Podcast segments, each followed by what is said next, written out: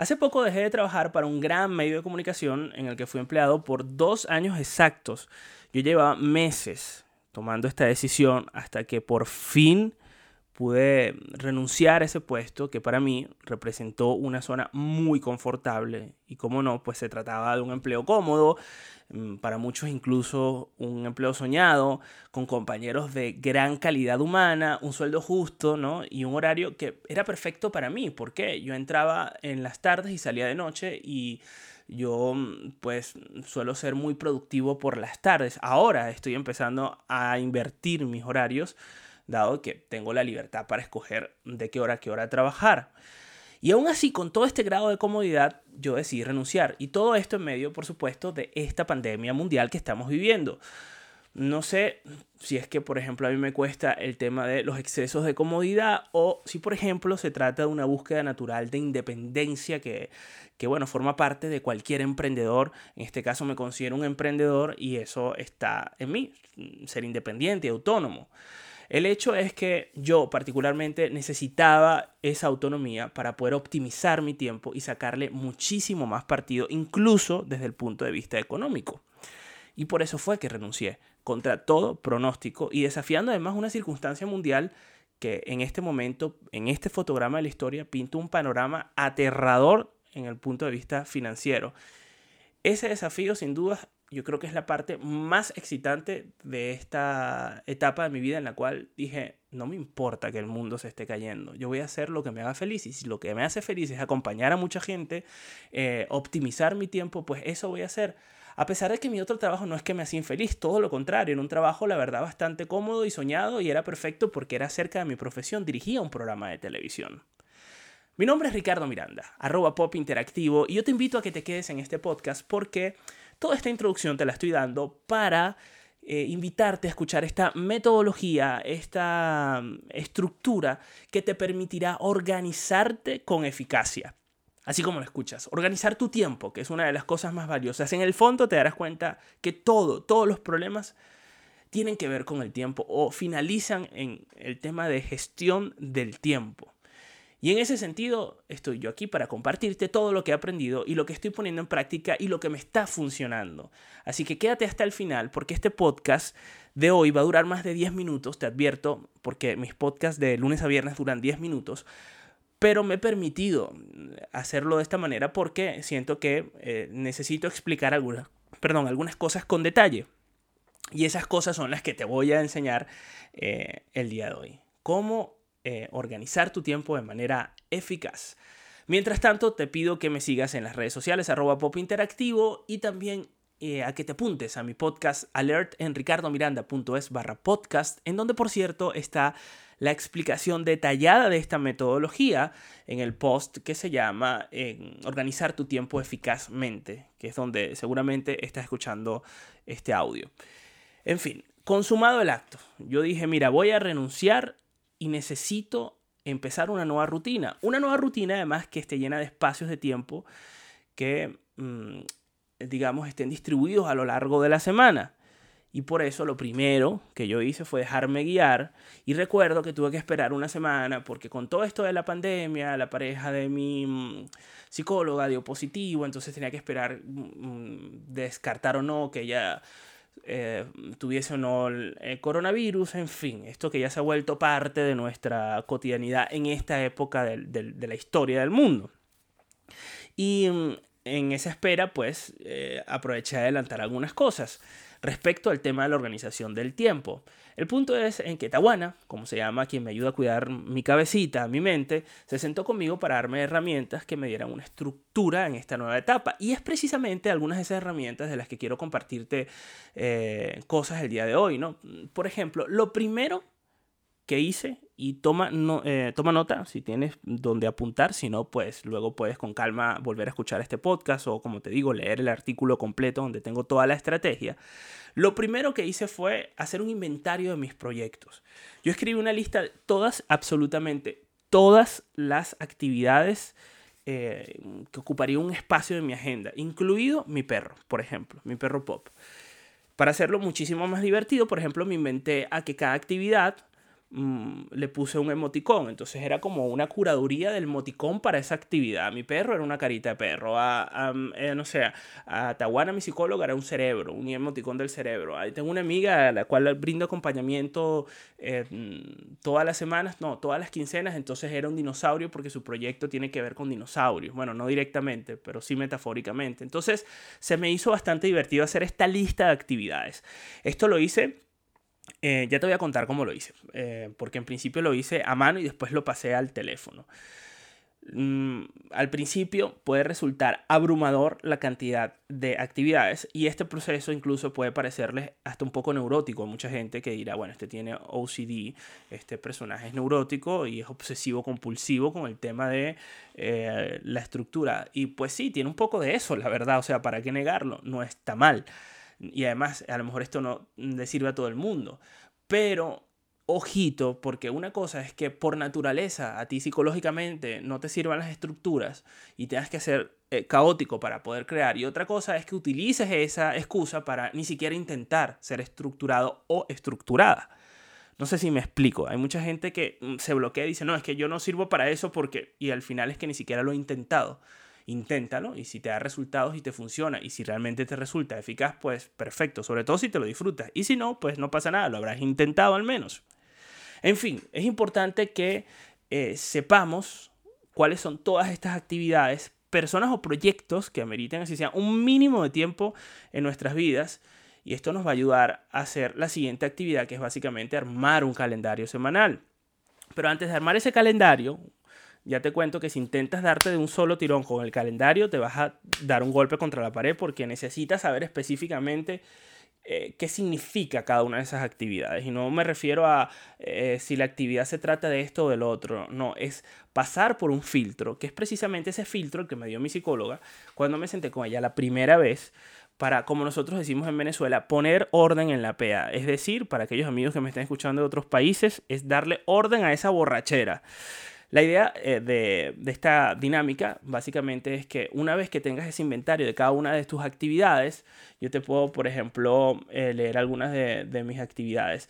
Eh, no sé, creación de contenido, este podcast, mi canal de YouTube, mi cuenta en Instagram, mi blog, mi libro de YouTube, algunos proyectos, incluso enviar presupuestos es una actividad, hacer follow-up, seguimiento es otra, acomodar mi página web es otra, mi academia es otra, y luego los proyectos que tengo yo cada uno de los proyectos profesionales que tengo, en la parte personal, la familia, mi salud, eh, las lecturas, el entretenimiento, el gimnasio, mi perro, mis amigos, la casa, mm, porque no se mantiene sola, mi psicóloga, las clases de inglés, las formaciones otras, eh, incluso eh, el hecho de la formación de la autoescuela, que es porque toca volver a sacarme el carnet de conducir, qué fastidio, las comidas, que por ejemplo yo las dejé por fuera la primera vez que hice este ejercicio y dije, bueno, ¿en qué momento como?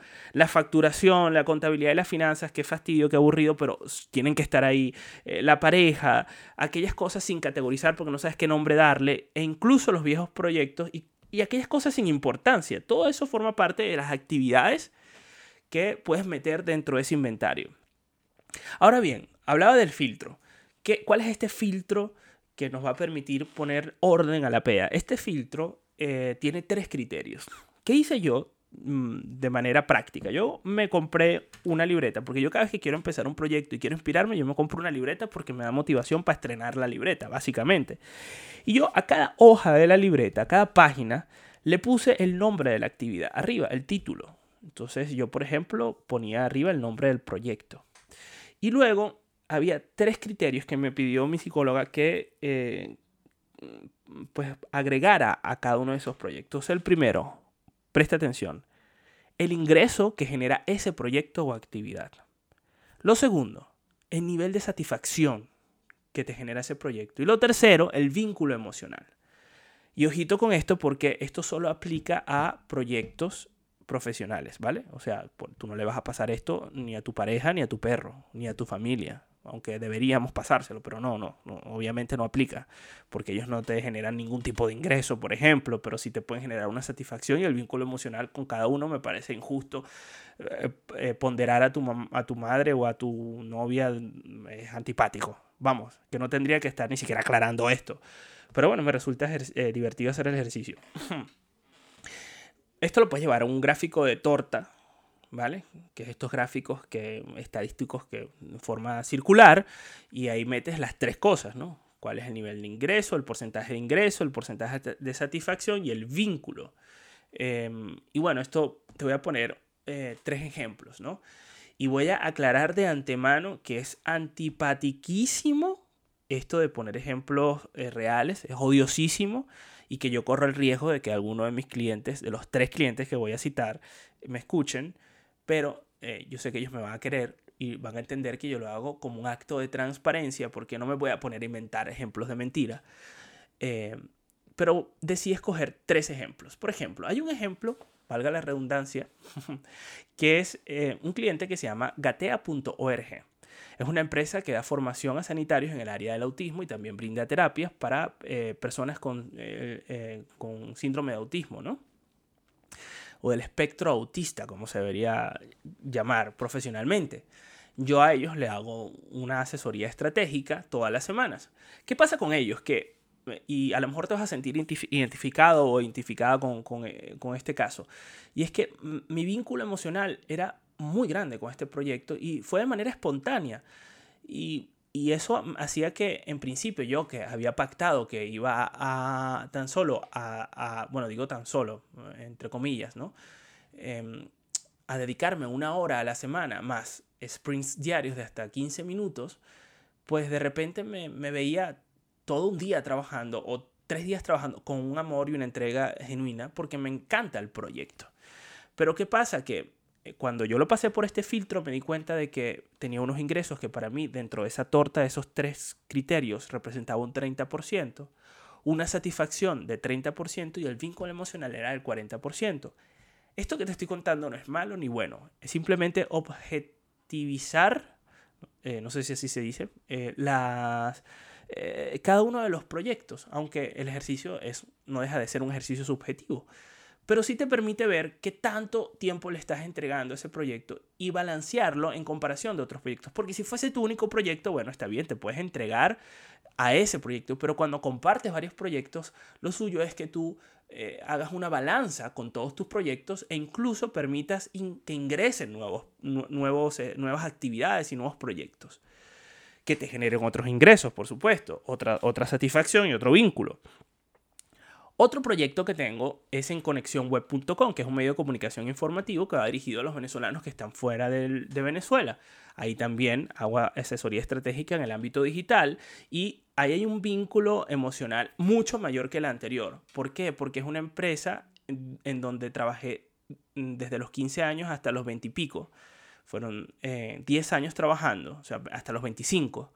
Y es mi segunda familia, es mi segunda casa, ¿sabes? Entonces ahí es natural que haya una entrega incluso de horas mucho mayor.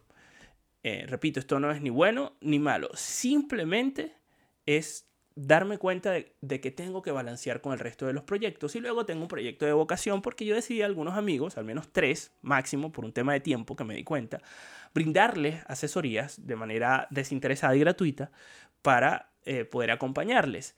Ahí los ingresos son cero, la satisfacción, en este caso, puede ser 50 y el vínculo 50 de, un proyecto em, que se llama tatiluis.com, que es de mi gran amiga y hermana Tatiana Luis. Eh, ella se dedica al mundo de la disciplina positiva, que en otras palabras es como te enseña cómo educar a tus hijos sin gritos y sin castigos y sin violencia. De otra manera, no que hagan lo que les dé la gana a los niños, sino que hay metodologías para ser feliz educándolos, tanto tú como ellos, y que crezcan sin esos traumas. Eh, por lo que veo puede ser que te haya interesado este tema. En ese caso visita tatiluis.com. Ella es experta en ese tema o síguela, arroba tatiluis. En fin, yo hacer este ejercicio, no te voy a aburrir, no te voy a contar todos mis proyectos, eh, ni mucho menos, por favor. Yo lo que quiero es que con este ejercicio tú puedas visualizar que cada proyecto eh, profesional tiene que pasar por esos tres eh, criterios, el nivel de ingresos, el nivel de satisfacción y el vínculo emocional. Eso a ti te va a permitir, una vez que lo tengas todos, eh, además esto lo vas a hacer rápido, ¿eh? yo te estoy contando esto lento, pero cuando tú empieces a escribir tú mismo, te vas a dar cuenta de cuántas horas les estás dando mensuales, cuál es el porcentaje que aplica para cada cosa y ahí vas a poder ver, tener un, tener un panorama de en qué se te está, en qué estás invirtiendo además el tiempo eh, que por, por la característica finita que significa tener un calendario, que todos tenemos las mismas 24 horas, pues naturalmente tienes que balancear y muchas veces nos balanceamos porque no somos conscientes de la cantidad de proyectos y actividades que tenemos e ignoramos que hasta comer es una actividad que tenemos que abrirle tiempo. Por eso este ejercicio, que hasta es un ejercicio de sentido común, tiene tanto, tanto eh, resultado y es tan eficaz porque te permite realmente enfrentarte al monstruo y ponerle cara, es decir, mira, estas son todas las cosas que yo hago y tomar decisiones en función de eso. En este sentido, hay una realidad que nadie me advirtió y yo titulo en el blog No tienes que dar explicaciones a este párrafo en concreto, en donde hablo de la imprudencia. ¿Por qué? Porque sí, puede ser imprudente a lo mejor hablar de mis proyectos, de citar ejemplos reales o no, pero bueno, muchas veces peco de ser eh, imprudente y en este caso se me ocurrió, de manera como, bueno, parte de mi forma de ser transparente, de comunicarles a cada uno de mis clientes que iban a tener una hora y un espacio en mi calendario. Y yo no pensé que esto iba a ocasionar un ruido. ¿Por qué? Porque bueno, cuando tú lo ubicas una hora y un espacio, así sea mucho menor de lo que tú antes le dedicabas a ese proyecto, tú lo haces más rutinario y por ende lo haces mucho más óptimo y tienes más resultados. Es decir, en conclusión, es bueno para el proyecto. Pero, eh, por supuesto, eh, los clientes no tienen por qué verlo de esa manera. Entonces yo de ahí aprendí que no hay que comunicarlo o evaluar a quién se le comunica o quién necesita ser comunicado de esto. ¿Por qué? Porque, em, bueno, eso es un tema que tú puedes gestionar internamente, incluso contigo mismo. No tienes por qué comunicarlo. Simplemente vas paso a paso diciendo las horas en las cuales necesitas de la presencia del cliente, por ejemplo. Hay otros que sí, que necesitas comunicarles. Es decir, esto lo tienes que ver con ojito porque como nadie me lo advirtió, yo vengo y me adelanto. Como vengo al futuro, te lo cuento a ti. Entonces, pasado este tema, ¿qué vas a hacer luego? Espero que estés anotando si puedes, porque esta va a ser la manera de que a lo mejor eh, lleves orden con esta estrategia. Y si no, repito, está en mi blog. ¿Y luego qué? El siguiente paso, después de ponderar a cada una de esas actividades y hacer tu propio inventario, sin dejar ningún aspecto por fuera, desde el trabajo, pasando por la familia, las amistades y por supuesto el cuidado personal, lo que vas a hacer es volcar todo eso en un calendario. Yo, por ejemplo, utilicé Google Calendar y tengo un vídeo en mi canal que es youtube.com barra pop interactivo, donde explico, en donde explico cómo funciona Google Calendar en caso de que nunca lo hayas usado y que le tengas un poco de miedo. Puede resultarte este ejercicio abrumador, neurótico. Parece imposible de armar un calendario porque dices, ¿cómo hago con todo esto? ¿Dónde lo meto? Y lo peor aún, parece imposible de cumplir. Entonces, yo voy a llevarte un ejemplo y aquí le voy a meter storytelling a, esta, a este podcast. Y es que hace poco mm, me topé con una, eh, una cliente a, la que quiero muchísimo y estoy también enamorado de su proyecto. Ella es Carolina de Piña. Carolina eh, está, está montando una escuela del podcast, a propósito, y estoy acompañándola en ese proceso. Y una de las cosas que les pedí es que, Carolina, por favor, arma un calendario de todas tus actividades. Es decir, la manda a hacer esto, básicamente. Y le costó muchísimo. Eh, la contrarió, eh, la confrontó. Y esto es normal. Y la verdad es que mm, no se me ocurrió advertirle que todo eso iba a pasar. Pero bueno, fue bueno que no le advirtiera porque a la semana siguiente nos sentamos y nos dimos cuenta de lo importante que era. ¿Qué pasa? Que ella me decía que ella, escuchando un podcast mío hace mucho tiempo, un podcast en donde yo entrevisto a mi mejor amigo, un podcast en donde hablo acerca de su condición, la condición de mi mejor amigo, que es que no puede imaginar en su cabeza, no tiene narrador interno, no puede recrear imágenes en su cabeza como la mayoría de las personas. Esa condición se llama afantasía y es el podcast más escuchado en mi librería de podcast. O sea, es lo que más ha escuchado la gente y seguro de aquí vas a saltar ese podcast de mi mejor amigo no puede imaginar o el hombre que no puede imaginar, recuerdo que lo titulé porque es interesantísimo conocer la vida de alguien que nunca he imaginado, pero además es brillante. O sea, es una condición fascinante desde el punto de vista de lo curioso. Pero bueno, ella llegó a la conclusión, como mucha gente que escuchó el podcast, cosa que nos sorprendió, de que ella tenía esa misma condición, de que no podía imaginar, pero en un menor grado, porque ella, por ejemplo, dice que puede soñar y se acuerda del sueño. Mi amigo está grave, o sea, él ni siquiera puede soñar. O sea, no es que no puede soñar, es que no, no, no puede imaginarse el sueño, pero él dice que sí sueña porque lo siente. En fin, que no te voy a seguir vendiendo el podcast porque estoy seguro de que al terminar este vas a escuchar ese y te va a encantar porque vas a suavizar un poco todo el estrés que te voy a generar después de escuchar este podcast eh, en el cual vas a querer salir corriendo a armar tu calendario. O eso espero.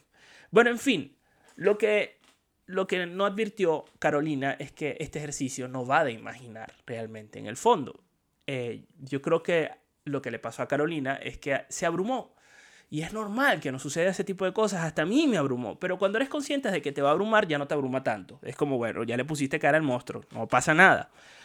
Entonces, eh, como repito, vengo al futuro, te estoy advirtiendo una serie de cosas y una serie de perlas como para que no te agarres desprevenida o desprevenido. Esto, este proceso eh, mm, que estoy contándote está inspirado en la teoría de David Allen, que tiene un libro que se llama Organízate con eficacia en español, en, inglés originalmente es Getting Things Done, que es, eh, ¿cómo se llama este libro? ¿no? Y Mm, en la abreviación de Getting Things Done es eh, GTD.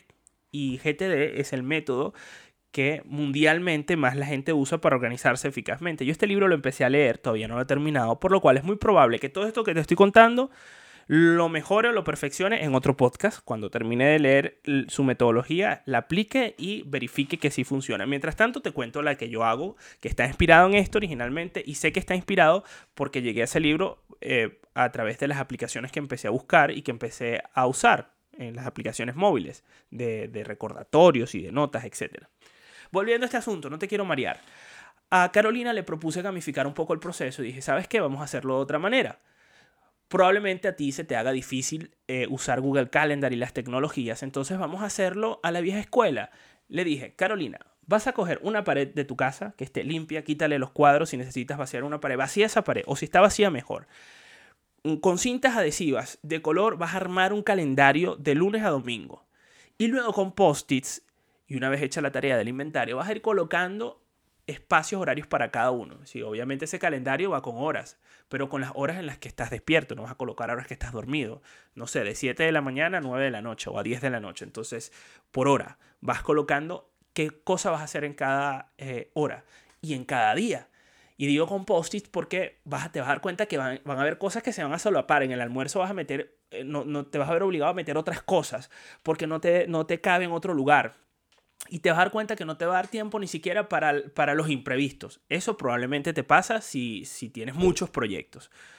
Si trabajas de lunes a viernes, pues tienes que bloquear tus 8 horas y el resto es con las que tienes que jugar, por lo cual tienes menos tiempo. Pero no pasa nada. La verdad, no pasa nada. ¿Por qué?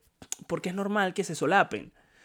Y, mm, y esto, eh, por supuesto, va a generar algo que, que es común en este tipo de actividades, que es la fricción, ¿no? O sea, te vas a encontrar con mucha fricción, te vas a encontrar eh, con, con reflexiones de cómo es que antes hacías todo y ahora que lo estás poniendo sobre la mesa te das cuenta de que no da tiempo teóricamente de hacerlo. Y dices, bueno, pero ¿cómo es esto? O sea, ¿cómo es que yo antes me da tiempo a hacer todo y ahora cuando lo pongo lo listo y lo pongo en un calendario me doy cuenta de que no cuadra?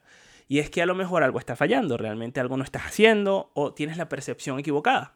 O no, no lo sé, la verdad. Hay gente que se organiza de manera desorganizada y punto. Y eh, precisamente en ese momento, en ese proceso, cuando estás pegando esos postis y te das cuenta de que, que, no te va a dar tiempo de hacer esas cosas y que además te va a tentar a frustrarte, mm, o a lo mejor, si eres pilas, le vas a ver como una oportunidad para tomar decisiones importantes. Y entramos en otra dimensión, la dimensión de las decisiones importantes. Por ejemplo, yo identifiqué en lo personal que yo no tenía tiempo para cocinar la comida del mediodía. A mí me da tiempo de desayunar porque yo todos los días me puedo comer un huevo revuelto sin ningún problema, no pasa nada, es algo rápido, práctico y no me aburro de la misma comida todos los días. Pero al mediodía sí me gusta variar y no me gusta comer cualquier cosa, entonces siempre termino atropellado cocinando. Si usted es ama o amo de casa porque a usted le toca eh, cuidar a su familia, alimentarla, pues eh, usted tendrá que valorar si realmente le conviene invertir tiempo en ello y seguir con sus otros proyectos o si usted vive solo y usted le conviene eh, seguir eh, invirtiendo una hora de su tiempo para cocinar y luego mm, al menos media hora para comer, lo cual significa una hora y media en su calendario, pues no pasa nada. En mi caso, yo decidí que no, eh, que no lo iba a hacer y que le iba a pagar a otra persona para que lo hiciera y de esa manera utilizar esa hora para producir dinero suficiente, no solo para pagarle a esa persona, sino también para que me quedara ganancia. Por lo cual, si me lo podía permitir, pues lo iba a hacer. ¿Qué pasa? Y aquí hay una, importante cosa que me gustaría, una importante reflexión que me gustaría compartir contigo de un libro que estoy leyendo también, que es un must de la gente que emprende. Es un poco cliché. Para mi gusto, advierto que eh, si sueles leer libros eh, regularmente literarios, te va a hacer un poco de ruido porque parece un libro escrito para gente de bachillerato, para, gente que está estudiando eh, em, todavía y que no ha empezado la universidad. Porque es un lenguaje muy simple y está hecho a propósito para eso, para que cualquier persona que lo lea pueda entenderlo. Por supuesto, de literatura eh, bajo, pero no pasa nada.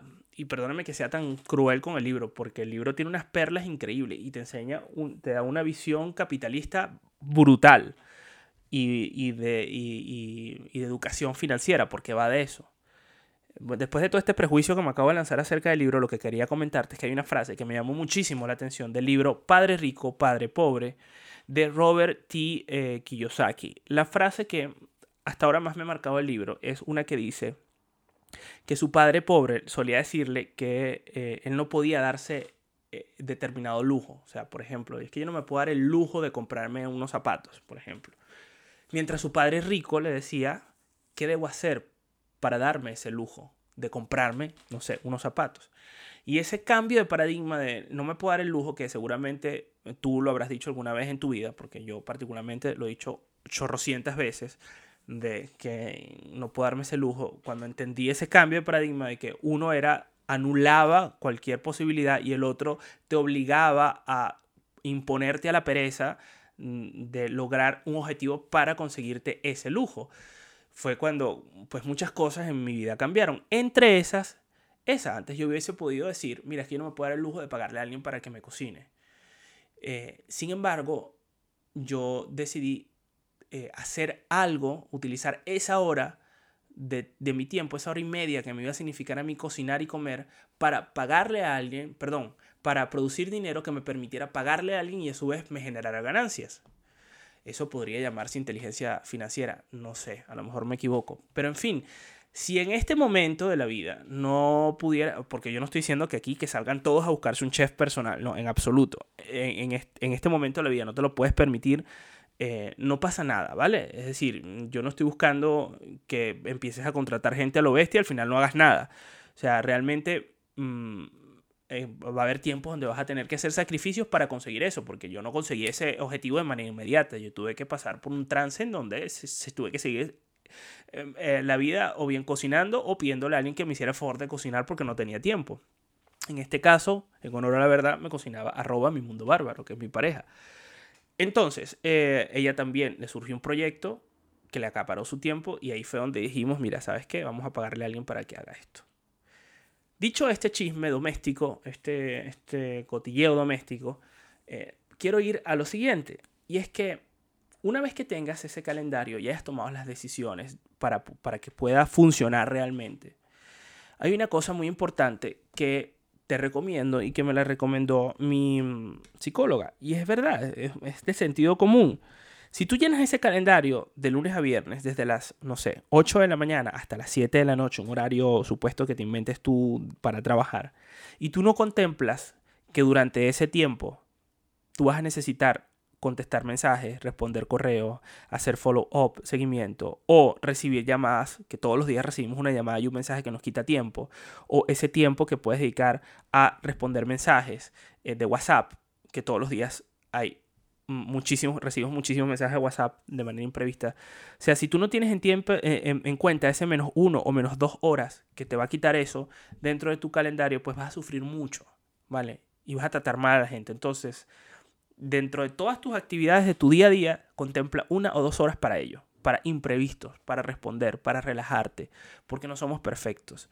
Y este calendario es muy probable que mm, casi se cumpla al 100%, pero nunca se va a cumplir al 100%, por lo cual eh, debes mm, tener la flexibilidad suficiente como para saber que si no se cumple no pasa nada, que vas a tener que eh, tomar una decisión, buscar soluciones inmediatas, negociar, posponer esa actividad o esa tarea o simplemente decantarla, no se hace y ya. Mis recomendaciones, además del calendario, porque el calendario por sí mismo no funciona. O sea, no funciona solo, digo, sí funciona, pero no solo, hay, que complementarlo. O sea, tú te guías por el calendario. Es tú, el calendario viene a ser un óptico, viene a ser como un mapa. Ah, bueno, este es el mapa de mi semana. Esto es lo que me toca hacer hoy, esto es lo que me toca hacer esta semana. Y, te permite a ti, eh, pues, tener un, eso, una visual de, para dónde va tu semana y tu día. Entonces, em, yo lo complemento de la siguiente manera. Una de las cosas que dice David Allen es que nosotros nos enfrascamos en hacer listas de tareas mentales y eso agota el cerebro.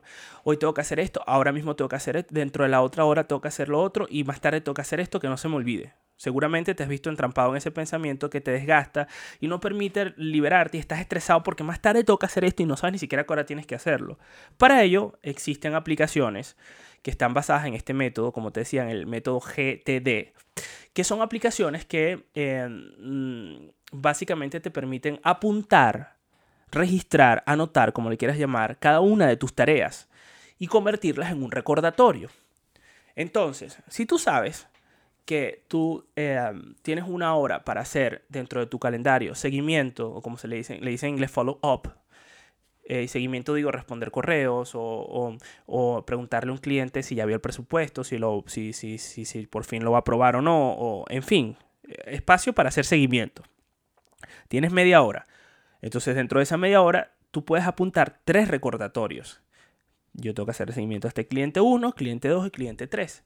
Entonces, ¿dónde lo anotas? No lo vas a anotar en calendario, porque al final es que ni vas a entender el calendario si lo vas poniendo ese nivel de, detalle. No, tú en una aplicación de recordatorios, yo por ejemplo empecé usando recordatorios de la, aplicación que trae ya por sí eh, los dispositivos Apple, pero luego me mudé a Todo East, Todo East o Todo East, em, no To List, es Todo East sin la L. Todo East es una aplicación que se parece mucho a recordatorios, de hecho, es de recordatorios, pero es un poco más eh, elaborada y te permite incluso sincronizarlo con tu calendario en caso de que quieras meterlo en tu calendario. Y eh, puedes crear proyectos, eh, a cada proyecto les, asignas una hora, comentarios, puedes trabajar en, o sea, tiene una infinidad de cosas. Pero bueno, yo lo utilizo a modo de recordatorios por proyectos. Y em, existen otras, por ejemplo, Things 3, como Cosas 3, recordatorios de iOS, Google Talks, eh, en fin, hay una variedad infinita de aplicaciones de recordatorios. Entonces, eh, con esas aplicaciones lo que haces es básicamente colocar recordatorios puntuales de lo que vas a hacer en el día. Y tu guía es tu calendario. Es decir, al final el calendario es tu gran guía. Ah, que en esta hora tengo que, em, no sé, eh, grabar un podcast. Entonces tú te vas a recordatorios y pones los pasos que tienes que hacer para grabar un podcast. Y son como un checklist y así no se te olvida nada. Y pones, o sea, tú descansas tu mente en esos aparatos que te van a ir recordando qué cosas tienes que hacer una tras otra. Te va a generar estrés tener que hacerlo en, en tiempo. Y la primera semana son horribles porque te das cuenta de que, a lo que le asignaste media hora te llevó una hora y eso te, rodó el calendario y terminaste más tarde de lo común. Esa es la fricción a la cual me refiero ese momento de fricción lo vas a ir perfeccionando y te vas a, te, te vas a, ir sincerando respecto a cuánto tiempo lleva realmente cada cosa. Y eso te va a permitir tomar otras decisiones mm, de decantar o no proyectos, actividades e incluso saber cuál es el hueco que tienes disponible para, eh, para hacerle favores a las demás personas o recibir nuevos proyectos y te va a ser más asertivo porque cuando alguien te llame para, pedir un, pedirte un favor urgente le vas a poder decir que no, pero no porque le quieras decir que no, sino porque no puedes y vas a poder ubicarlo en el proyecto, en el, en el espacio, perdón, eh, adecuado, ¿sabes? Te va a ayudar a ser más asertivo, más asertiva. O sea, este ejercicio, esta estructuración, de verdad va a ser buena para ti, en el fondo. Entonces, em, mi recomendación, como te decía, no solo hacer un calendario, ya yo te llevé a cómo hacer el calendario, sino combinarlo con una aplicación de recordatorios, de máquinas que piensen por ti, que no tengas tú que estar pendiente que tienes que hacer más tarde, sino que son tu guía al final de cuentas. Y luego yo también la combino con notas, es decir, una aplicación de notas cualquiera. Yo uso, por ejemplo, la, que trae el dispositivo Apple, los dispositivos Apple, que se llama Notas, y esas notas también las categoricé igual que... Eh, la lista esa inicial que hice de inventario, pues la, la utilicé para, crear carpetas. Entonces, cada carpeta de cada proyecto voy metiendo las notas y así no se me pierden las notas, sino que yo sé que si yo quiero saber las notas de Gatea, voy a Gatea. Yo, por ejemplo, brindo acompañamientos semanales. Entonces, esos acompañamientos yo le llamo sesión y a cada sesión le llamo un número, sesión 1, sesión 2, sesión 3. Y entonces, en las notas yo voy anotando qué está pasando en esas sesiones como si fuese un psicólogo, vamos. Eh, pero bueno, cada quien tiene un proyecto, eh, eh, perdón, una naturaleza de profesión diferente, por lo cual cada quien se organiza como quiere. Yo recomiendo estas tres aplicaciones como base, ya después tú le puedes meter otras, ¿sabes? Mucho más complejas que se, que se adecúen a tu profesión, a la naturaleza de tu profesión.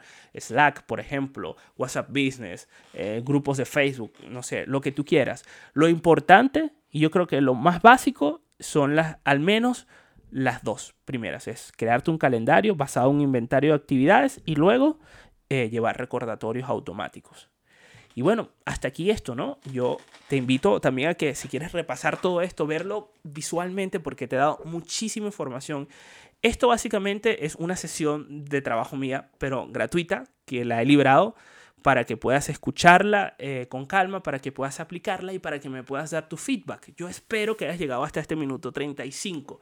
Y si es así, te pido por favor que me escribas y me digas, Ricardo, llegué al minuto 35 y eso a mí me hace sentir bastante, eh, bastante bien profesionalmente y personalmente. Me, me genera de satisfacción. Si bien no me genera ingreso, me genera de satisfacción y espero también que genere un vínculo emocional. Eh, contigo y podamos nosotros también seguir alimentando nuestra relación y esta comunidad en general que se suma cada vez más.